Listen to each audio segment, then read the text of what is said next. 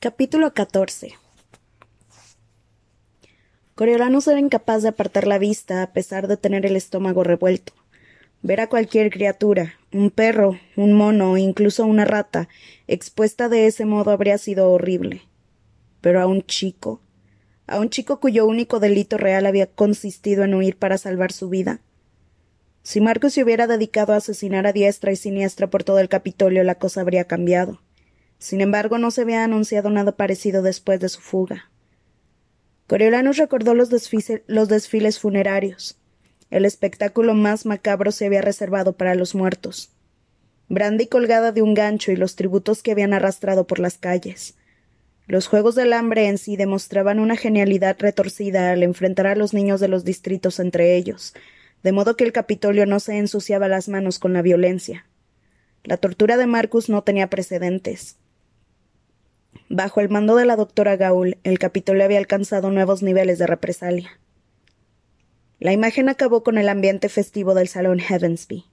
En el interior del estadio no había micrófonos, salvo por unos cuantos alrededor del muro ovalado, así que no había ninguno lo bastante cerca como para oír si Marcus intentaba hablar. Coriolanus estaba deseando que sonara el gong para que los tributos dieran inicio a la acción y la distracción, pero la éxtasis inicial se alargaba.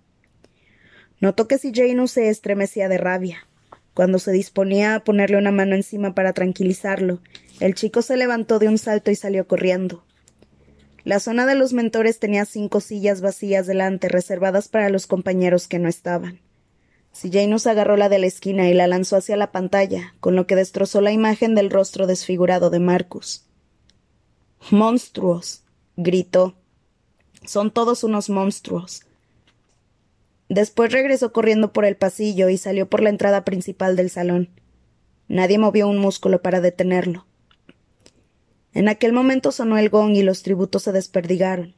La mayoría huyó hacia las puertas que conducían a los túneles, muchos de los cuales habían volado en pedazos con las últimas bombas.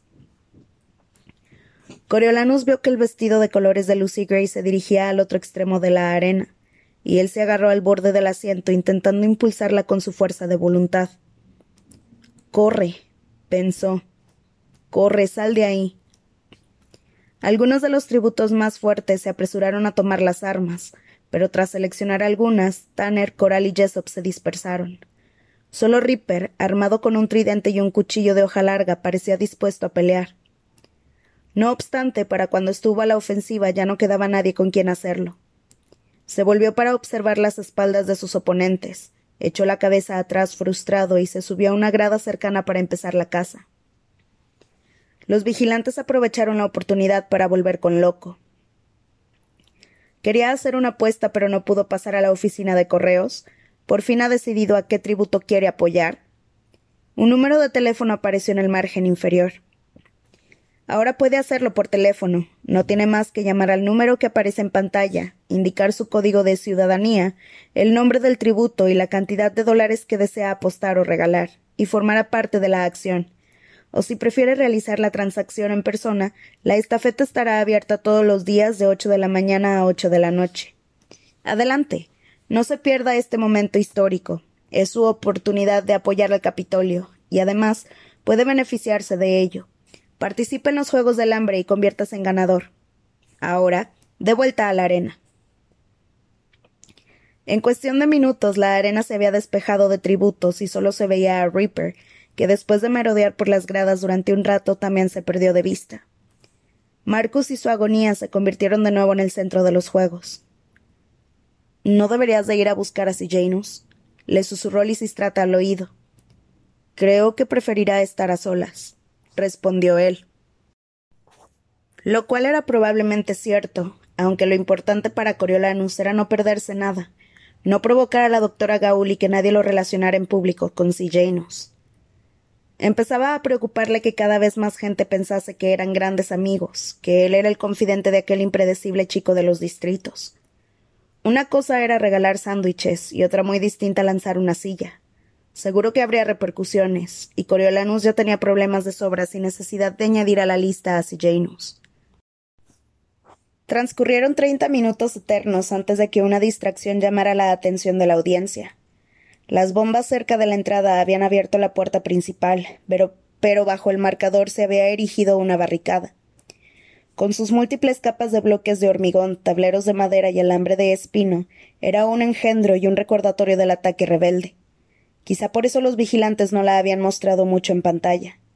Sin embargo, como no sucedía nada más, transigieron y mostraron a los televidentes que una chica delgaducha y de largas extremidades salía de la fortificación. Es lámina, le dijo Pop a Livia, que estaba sentada a su lado, un par de filas por delante de Coriolanos. Lo único que el chico recordaba del atributo de Pop era que había sido incapaz de contener las lágrimas en la primera reunión entre mentores y tributos. Pop no la había preparado para la entrevista, con lo que había perdido la oportunidad de promocionarla. Ni siquiera recordaba su distrito. ¿El cinco, quizá? Una voz en off bastante desagradable le, aclaró la duda. Ahora vemos a Lámina, de quince años, procedente del distrito siete, dijo Loco. Su mentor es nuestro Pliny Harrington. El distrito siete disfruta del honor de proporcionar al Capitolio la madera que usamos para reparar nuestro querido estadio. La mina observó a Marcus y analizó su situación. La brisa estival alborotó el, el, halo dorado de sus cabellos mientras la chica entornaba los ojos para protegerlos del sol. Llevaba un vestido que parecía hecho con un costal de harina, sujeto con un trozo de cuerda, y se le veían picaduras de insectos en los pies descalzos y en las piernas. Tenía los ojos hinchados y exhaustos, enrojecidos pero secos. De hecho, parecía curiosamente tranquila dadas las circunstancias. Sin prisa, sin nervios, se acercó a las armas y se tomó su tiempo para elegir primero un cuchillo y después un hacha pequeña y comprobó los filos con la punta del pulgar. Se metió el cuchillo en el cinturón y movió el hacha de un lado a otro sopesándola. Después se dirigió a uno de los postes, acarició el acero que estaba oxidado y tenía salpicaduras de pintura de alguna obra anterior. Coriolanus creyó que pensaba intentar cortarlo con el hacha, ya que era del distrito maderero. Pero la chica sujetó el hacha entre los dientes y empezó a trepar usando las rodillas y los encallecidos pies para agarrarse al metal. Parecía en su elemento, como una oruga subiendo por un tallo, aunque el chico, que había tenido que emplear unas cuantas horas de más para lograr trepar por la cuerda de la clase de, gimnasia, sabía la fuerza que se requería. Cuando llegó a lo alto del poste, la mina se puso de pie y se metió el hacha en el cinturón. Aunque la viga transversal no medía más de quince centímetros de ancho, no le costó caminar por ella hasta quedar por encima de Marcus. Ahorcajada sobre la viga, se aferró a ella con los tobillos y se inclinó sobre la cabeza machacada del tributo. Le dijo algo que los micrófonos no captaron, aunque él debió de oírlo porque movió los labios para responder. La mina enderezó la espalda y analizó, y analizó la situación. Después volvió a agarrarse bien y descargó el hacha sobre la curva del cuello de Marcus. Una vez. Dos. A la tercera y con un chorro de sangre consiguió matarlo. Tras sentarse de nuevo, se limpió las manos en la falda y miró a lo lejos. Esa es mi chica, exclamó Pop. De repente apareció en pantalla. La cámara del salón Heavensby estaba emitiendo su reacción. Coriolanus se vio de lejos, un par de filas por detrás de Pop y se sentó más, más erguido. Pop sonrió, lo que dejó al descubierto los trocitos de los huevos del desayuno que se le habían enganchado en los brackets, y alzó un puño. La primera muerte del día. Ese es mi tributo, lámina del Distrito 7, dijo a cámara y levantó la muñeca. Mi brazalector está a su disposición. Nunca es demasiado tarde para apoyar al Capitolio y enviar un regalo.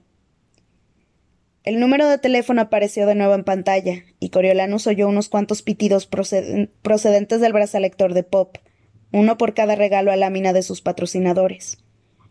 Los juegos del hambre eran más fluidos, más activos de lo que él creía.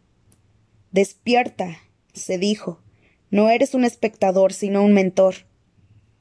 Gracias, exclamó Pop mientras saludaba a la cámara. Bueno, creo que se merece una pequeña recompensa, ¿no creen? Toqueteó su lector y miró a la pantalla, expectante, mientras la cámara regresaba a lámina. La audiencia estaba pendiente, ya que era el primer intento de entregar un regalo a un tributo. Pasó un minuto, después cinco. Coriolanos empezaba a preguntarse si a los vigilantes les habría fallado la tecnología, cuando un pequeño dron apareció sobre la arena junto a la entrada, cargado con una botellita de agua de medio litro, y se dirigió tembloroso a Lámina. Volaba en bucles, bajaba e incluso llegó a ir marcha atrás antes de estrellarse contra la viga a unos tres metros de la chica. Como un insecto que recibe un manotazo, cayó al suelo. La botella se rompió y el agua empapó la tierra y desapareció. La mina contempló su regalo inexpresiva, como si fuera lo que se esperaba, pero Pop soltó un enfadado grito. Un momento. No es justo.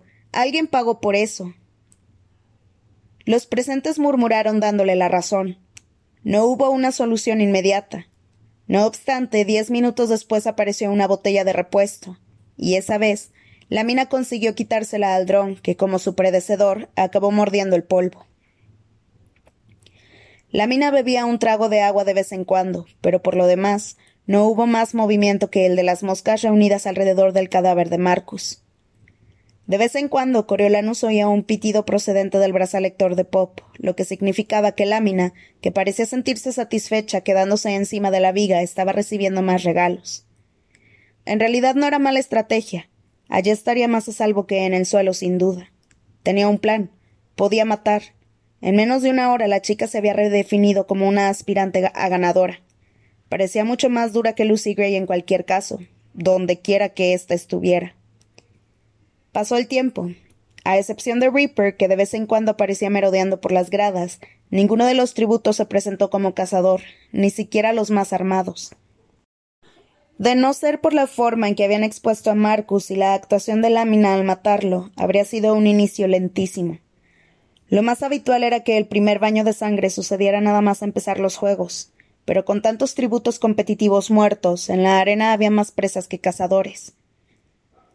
El estadio se redujo a una ventanita en la esquina de la pantalla cuando apareció Loco para dar más información sobre los distritos y añadir un informe meteorológico de propina. Ser presentador a tiempo completo de los juegos era territorio inexplorado, así que se esforzaba por crear ese papel. Cuando Tanner empezó a subir por las gradas y a recorrer el nivel superior, devolvió rápidamente la conexión, pero el tributo se limitó a sentarse un rato al sol antes de desaparecer en los pasadizos bajo las gradas. Un movimiento de algún tipo hizo que los presentes en el salón Heavensby volvieran la vista atrás, y Coriolanus vio a Lepidus Malmsey subir por el pasillo con su equipo de televisión. Invitó a Pop a unirse él, a él, y emitieron su entrevista en directo. Pop, una fuente hasta ahora sin explotar, recitó de un tirón todos los detalles que se le ocurrieron sobre Lámina, y después añadió algunos más que parecían inventados. Aún así solo tardó unos minutos. Aquello estableció el patrón para el resto de la mañana. Breves entrevistas informativas con los mentores seguidas de largos periodos de inactividad en la arena. Todo el mundo se alegró cuando llegó la pausa para comer. Me mentiste. Esto no se acabará pronto. Masculló Lisistrata mientras hacían cola para recibir los sándwiches de tocino apilados en una mesa del salón. Supongo que la cosa se animará pronto. Tiene que hacerlo. Pero al parecer no. Aquella tarde tan larga y calurosa solo sirvió para ver de pasada a unos cuantos tributos y a un cuarteto de pájaros carroñeros volando en círculos sobre Marcus. Lámina consiguió cortar sus, sus sujeciones lo suficiente como para enviarlo al suelo. En agradecimiento a sus esfuerzos, Pop le envió una rebanada de pan que ella dividió en trocitos, con los que hizo bolitas que se comió una a una. Después se tumbó boca abajo, sujetó su cuerpo larguirucho a la viga rodeándola con su cinturón y se quedó dormida. Noticias del Capitolio encontró un momento de alivio, aunque breve, al enseñar la plaza frente al estadio, donde habían montado puestos de comidas para vender puestos de comida para vender bebidas y dulces a los ciudadanos que se habían acercado a ver los juegos en las dos grandes pantallas que flaqueaban la entrada. Como no sucedía gran cosa en la arena, casi toda la atención se centraba en un par de perros que sus dueños habían disfrazado de Jessop y de Lucy Gray. Coriolanus tenía sentimientos encontrados al respecto. La verdad es que no le gustaba ver al pobre caniche con sus solanes arcoíris, hasta que un par de pitidos sonaron en su brazalector y decidió que no había publicidad mala. Pero los perros se acabaron cansando y se los llevaron a casa. Y seguía sin suceder nada. Eran casi las cinco cuando Loco presentó a la doctora Gaúl. El esfuerzo de mantenerse en pantalla tanto tiempo empezaba a pasarle factura al presentador. ¿Alguna novedad, vigilante jefe de los juegos? preguntó, y lanzó las manos al aire con gesto de perplejidad. La doctora Gaul hizo como si no existiera y habló directamente para la cámara. Quizá a algunos de ustedes les extrañe el arranque tan lento de los juegos, pero permítanme recordarles que este carrusel de emociones tan solo acaba de comenzar. Más de un tercio de los tributos ni siquiera llegaron a la arena, y los que sí, en su mayoría, no eran precisamente los más aventajados. Por lo que a baja respecta, estamos igualados con la edición anterior. Sí, eso es cierto, dijo Loco. Aunque creo hablar en nombre de mucha gente si pregunto ¿dónde se metieron este año los tributos? Por lo general son fáciles de encontrar. No sé si olvidaron que recientemente sufrimos un ataque con bombas, replicó la doctora Gaul. En ediciones previas, las zonas abiertas a los tributos se restringían principalmente a la arena y a las gradas, pero el ataque de la semana pasada ha abierto un gran número de grietas y cráteres, lo que ha facilitado el acceso al laberinto de túneles que discurren por el interior de los muros del estadio. Esta es la novedad de estos juegos. Primero hay que encontrar a cada tributo para después sacarlo de su madriguera. Oh. Loco parecía decepcionado. Entonces, ¿es posible que no volvamos a ver algunos de sus tributos? No se preocupe. Cuando el hambre apriete comenzarán a asomar la cabeza, dijo la doctora Gaul. Ese es otro factor a tener en cuenta. Mientras el público siga enviando alimentos, los juegos podrían prolongarse indefinidamente. ¿Indefinidamente? repitió Loco. Espero que sepa más trucos de magia. La doctora profirió una carcajada estridente. ¿Sabe? Tengo un conejo muto al que me encantaría ver salir de su chistera. Es medio pitbull. Loco palideció mientras intentaba reaccionar con una sonrisa. No, gracias. Tengo mis propias mascotas, doctora Gaul. Casi me compadezco de él, le susurró Coriolanus a Lisistrata. Yo no, dijo ella. Son tal para cual. El decano Highbottom dejó que los estudiantes se fueran a las cinco en punto. Pero los catorce mentores contributos se quedaron, en gran medida porque sus brazalectores no funcionaban gracias a los transmisores instalados en la academia y en la sede de noticias del Capitolio. En torno a las siete le sirvieron una opípara cena a las estrellas, lo que hizo que Coriolanus se sintiese importante y el centro de atención. Las chuletas de cerdo con papas superaban sin duda lo que tenían en casa, razón de más para, para esperar que Lucy Gray se mantuviera con vida. Mientras rebañaba la salsa del plato, se preguntó si ella tendría hambre. Aprovechando el momento del postre, pasteles de arándano y crema, se llevó a Lisistrata a un lado para discutir la situación. Sus respectivos tributos deberían disponer de un bonito alijo de comida procedente del encuentro de despedida, sobre todo si Jessop había perdido el apetito. Pero ¿qué pasaba con el agua? ¿Habría alguna fuente en la arena? Y si se animaban a hacerlo, ¿cómo pensaban enviarles víveres sin desvelar su escondrijo? La doctora Gaul probablemente tenía razón al asegurar que los tributos asomarían la cabeza cuando necesitaran algo. Hasta entonces, decidieron que la mejor estrategia sería no llamar la atención. Estaban terminándose el postre cuando un brote de actividad en la arena devolvió a todos los mentores a sus asientos. El chico del distrito 3 de Io Jasper, Cirque, acababa de arrastrarse fuera de la barricada que se había formado junto a la entrada. Miró a su alrededor antes de indicarle a alguien por señas que se acercara. Una niña menuda y desastrada, con el pelo obscuro encrespado, se dirigió corriendo hacia él. Lámina, que dormitaba aún encaramada a su viga, abrió un ojo para determinar el nivel de amenaza que representaban. No te preocupes, mi dulce lámina, murmuró Pop a la pantalla. Esos dos no podrían trepar ni por una escalera. Lámina debió de opinar lo mismo, puesto que se limitó a adoptar una postura más cómoda. Loco Flickerman se materializó en la, esquina de la pantalla, con una servilleta remetida en el cuello y una mancha de arándano en la barbilla para recordarles a los espectadores que esos jóvenes eran los tributos del Distrito 3, el Distrito Tecnológico. Cirque era el chico que había afirmado ser capaz de usar sus lentes para prender fuego a las cosas. Y ella se llama. Mm, Loco desvió la mirada hacia el margen de la pantalla para consultar la ficha que debían de estar enseñándole. Tesli. Tesli del Distrito 3, cuyo mentor no es otro que.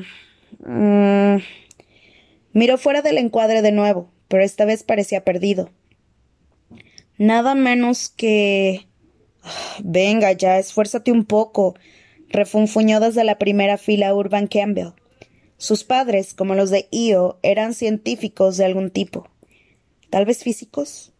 Urban tenía tan mal genio que a nadie le importaba meterse con él por las notas tan perfectas que sacaba en los exámenes de cálculos. Coriolanus pensó que no podía culpar a Loco por no haber memorizado su nombre después de haberlo dejado plantado el día de las entrevistas. Tesli, por su parte, era pequeña, pero no daba la impresión de ser presa fácil. Turban Campbell, no es nada menos que Turban Campbell, exclamó por fin loco. Urban, no Turban. De verdad, ¿no podrían haber encontrado a un profesional? Lamentablemente no vimos ni a Turban ni a Tesli durante las entrevistas. Continuó loco. Porque se negaba a dirigirme la palabra, le espetó Urban a la pantalla. Inexplicablemente inmune a sus encantos, dijo Festus, provocando que toda la fila de atrás se riera. Voy a mandarle algo a Circa ahora mismo. Quién sabe cuándo volveré a verlo. anunció Io mientras toqueteaba su lector. Coriolanus vio que Urban se apresuraba a imitarla. Cirque y Tesli sortearon ágilmente el cadáver de Marcus y se agacharon para examinar los drones estropeados. Sus manos volaban con delicadeza sobre el equipo, evaluando los daños y tanteando compartimentos que habrían podido pasar inadvertidos a simple vista. Cirque extrajo un objeto rectangular que Coriolanus tomó por una, por una batería y levantó el pulgar para Tesli. La niña, mientras tanto, había terminado de ensamblar un puñado de cables y las luces de su dron parpadearon. Intercambiaron una sonrisa. Vaya, vaya, dijo Loco. Esto se pone interesante. Sería todavía más interesante si tuvieran los controles, refunfuñó Urban, aunque parecía menos enfadado que antes. La pareja aún examinaba los drones cuando llegaron volando otros dos para soltar pan y agua en sus, en sus inmediaciones. Mientras recogían los regalos apareció una figura al fondo de la arena. Se consultaron, tomaron un dron cada uno y regresaron corriendo a la barricada. La figura resultó ser Reaper, que se metió en uno de los túneles para reaparecer acto seguido con algo en los brazos. Cuando las cámaras hicieron zoom sobre ellos, Coriolanus vio que se trataba de Dill, la cual parecía haber encogido y adoptado una posición fetal. Tenía la mirada perdida en el sol del atardecer que jaspeaba su piel cenicienta. Sufrió un ataque de tos y en la comisura de sus labios se materializó un hilillo de saliva sanguinolienta. Me sorprende que haya aguantado el día entero, comentó Félix para nadie en particular. Ripper rodeó los escombros de las explosiones hasta llegar a un espacio soleado y depositó a Dil sobre una plancha de madera chamuscada. La muchacha tiritaba a pesar del calor. Ripper apuntó al sol con el dedo y dijo algo, pero ella no reaccionó. ¿Ese no es el que había prometido matarlos a todos? preguntó Pop. A mí no me parece tan duro, se burló Urban. Es su compañera de distrito, dijo Lisistrata, y ya casi está muerta tuberculosis probablemente. Sus palabras acallaron todos los comentarios, puesto que una agresiva cepa de esa enfermedad circulaba todavía por el Capitolio, donde se consideraba un mal crónico, en el mejor de los casos, y por supuesto sin cura. En los distritos representaba una sentencia de muerte segura. Reaper deambuló de un lado para otro durante unos instantes inquieto, ya fuera porque ardía en deseos de reanudar la cacería o porque lo atormentaba el sufrimiento de Dill. Le dio una palmadita de despedida a la niña y se dirigió a la barricada. ¿No deberías mandarle algo? le preguntó Domicia a Clemencia. ¿Por qué? ¿No la mató? Se limitó a llevarla en brazos. No voy a recompensarlo por eso, repuso Clemencia. Coriolanus decidió que había tomado la decisión acertada al procurar esquivarla. Clemencia no era la misma de antes. Quizá el veneno de serpiente le hubiera afectado el cerebro. Bueno, creo que debería usar lo poco que tengo. Suyo es, dijo Félix mientras introducía un comando en su lector. Dos botellas de agua llegaron volando en un dron. Dill parecía no haber reparado en ellas. Transcurridos unos minutos, el chico que Coriolanus recordaba haber visto haciendo malabares salió corriendo de uno de los túneles, se agachó para recoger el agua y se perdió de vista por una grieta de gran tamaño de la pared. La voz de loco, superpuesta a las imágenes, les recordó a los espectadores que el muchacho se llamaba Trich, del Distrito 7, cuya mentora era Vipspania Sico. Vaya, eso fue cruel, observó Félix. No le costaba nada ofrecerle un último trago. Me gusta su forma de pensar, dijo Vipsania. Dispongo de pocos recursos y eso me ahorra dinero. El sol se hundía sobre el horizonte y las aves carroñeras sobrevolaban la arena en lánguidos círculos. El cuerpo de Dill se convulsionó con un violento ataque de tos y un chorro de sangre le empapó el vestido mugriento. Coriolanus reaccionó con aprensión. La sangre que brotaba de la boca de la pequeña lo horrorizaba y asqueaba a partes iguales. Loco Flickerman apareció en pantalla para anunciar que Dill, la tributo del Distrito 11, había fallecido por causas naturales. Eso, lamentablemente, significaba que Félix Ravensteel ya no se iba a prodigar mucho más. Lepidus, ¿podríamos tener unas últimas palabras con él desde el salón Heavensby? Lepidus sacó a Félix y le preguntó cómo se sentía por tener que abandonar los juegos. En fin, no es ninguna sorpresa, la verdad. La cría esa ya estaba en las últimas cuando llegó aquí.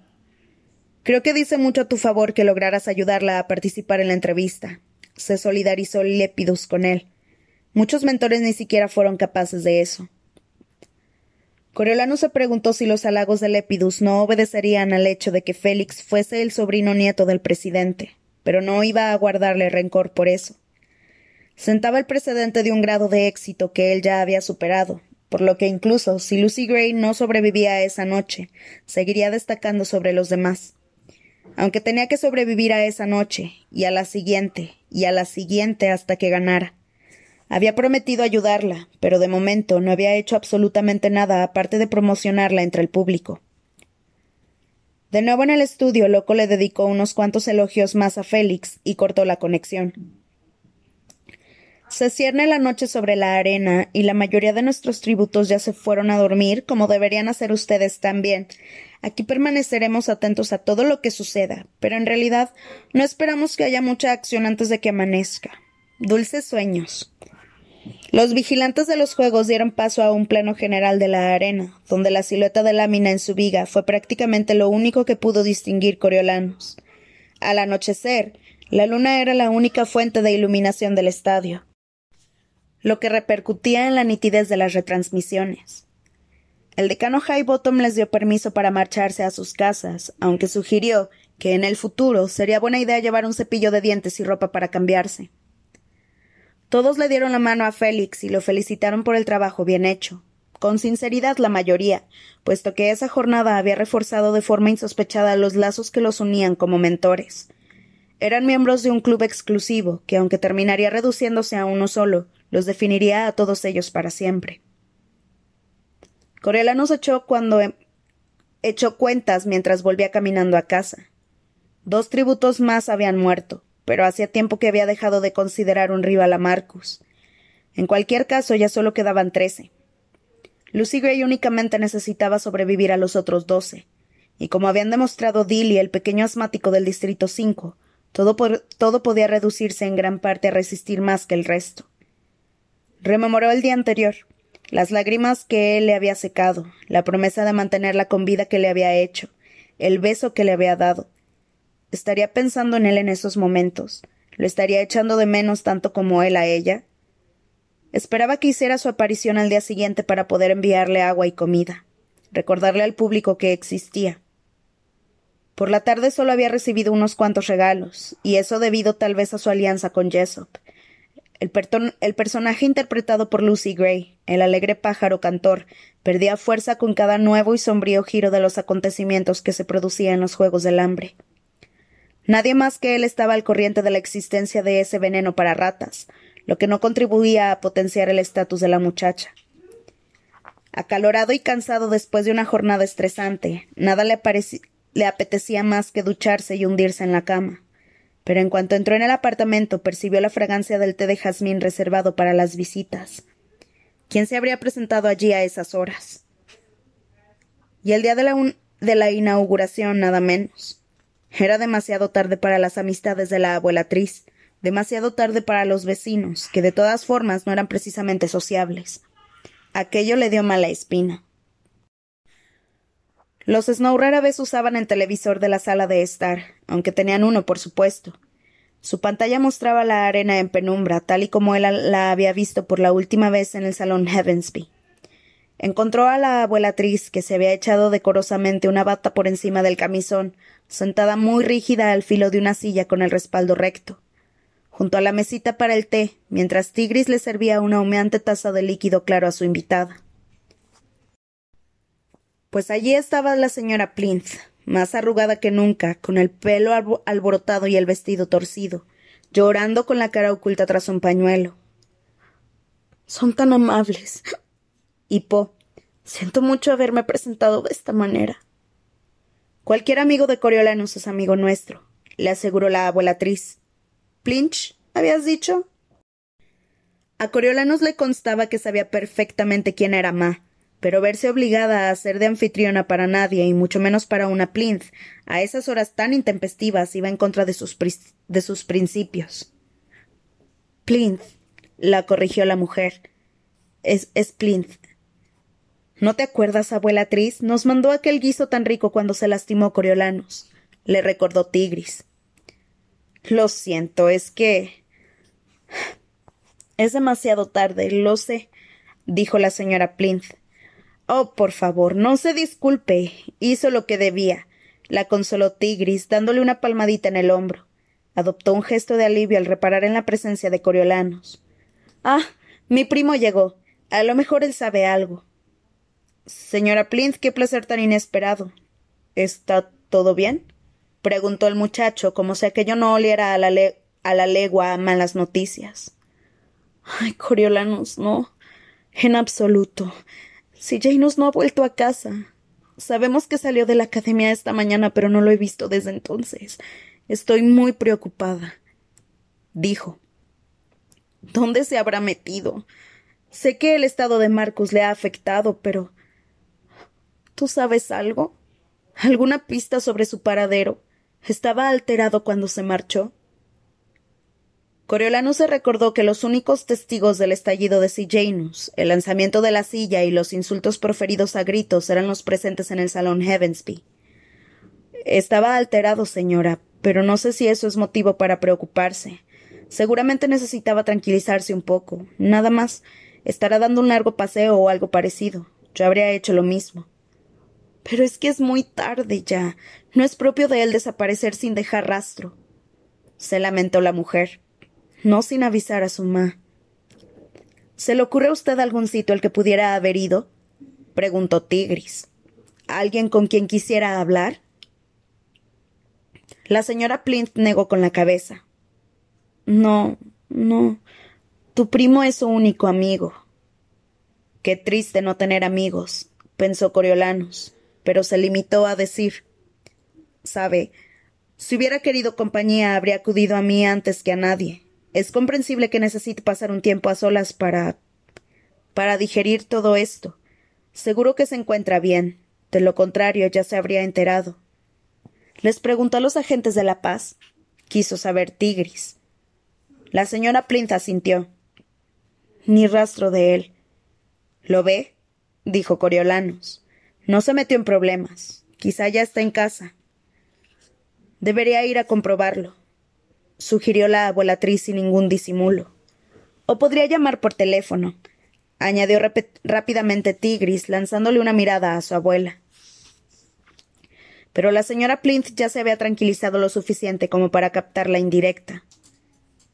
No, tu abuela tiene razón. Debería estar en casa. Y también debería dejarlos dormir. Coriolanus la acompañará, dijo con firmeza Tigris. Puesto que no le dejaba elección, el muchacho asintió con la cabeza. Por supuesto. Dejé el coche a la vuelta de la esquina. La señora Plinth se levantó y se atusó el cabello. Gracias. Fueron muy amables. Se los agradezco. Recogió su voluminoso bolso y se volvió dispuesta a marcharse, cuando las imágenes de la pantalla captaron su atención. Se quedó petrificada. Coriolano siguió la dirección de su mirada y vio la sombra de una silueta que salía de la barricada y se dirigía a donde se hallaba la mina. La figura era tan alta y masculina y llevaba algo en las manos. Debe ser Reaper Tanner, pensó. El chico se detuvo al llegar junto al cadáver de Marcus y levantó la cabeza para observar al atributo dormida. Supongo que alguien se animó a actuar contra ella, por fin. Sabía que debería prestar atención como mentor que era, pero antes quería librarse de la señora Plinth. ¿La acompaño hasta el coche? preguntó. Apuesto a que encontrará a Janus en la cama. No, Coriolanus, dijo la señora Plinth con un hilo de voz. No. Inclinó la cabeza en dirección a la pantalla. Mi niño está ahí.